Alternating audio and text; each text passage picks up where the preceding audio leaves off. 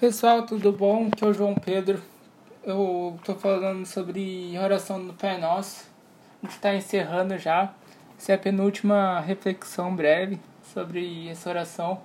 Eu já aponto a característica, a penúltima característica, que é a proteção. Não deixe cair em tentação, mas livra-nos do mal. Portanto, da gente reconhecer quem Deus é, que Ele está conosco, Ele luta as nossas guerras, Ele está do nosso lado, o Espírito Santo nos guia em tudo.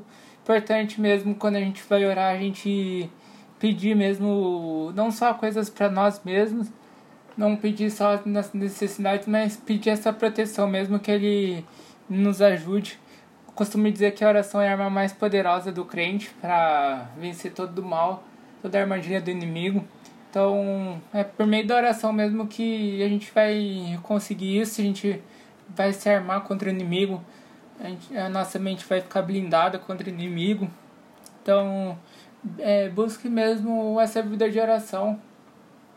Eu sei que nós somos tentados em tudo, e o inimigo sempre está ao nosso redor para nos tirar a paz, para nos atacar, para trazer coisas que desagradam a Deus, para mesmo mostrar aquilo que aparentemente é bom, prazeroso, isso que na verdade não é, na verdade é um pecado, tá ali. Então a gente aprendeu a confessar os nossos pecados, a gente pode também aprender como vencer a tentação, como não cair em pecado.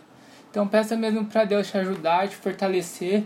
Nas nossas fraquezas é que somos fortes. Então busque Deus no momento de fraqueza e Ele vai te ajudar. O Espírito Santo vai te guiar.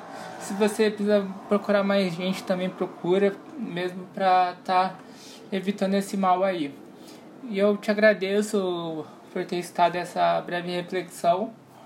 E eu peço que Deus te abençoe, te ajude mesmo. Qualquer coisa pode contar comigo aí no entrar em contato através da página também que eu posso dar uma força aí e eu encerro esse podcast fazendo uma oração Pai nosso que estás no céu santificado seja o teu nome venha a nós teu reino seja feita a tua vontade assim na terra como no céu o pão nosso de cada dia dai-nos hoje perdoa as nossas dívidas assim como nós perdoamos os nossos devedores não nos deixe cair em tentação, mas livra-nos do mal. Pois teu é reino, o poder e a glória para todo sempre.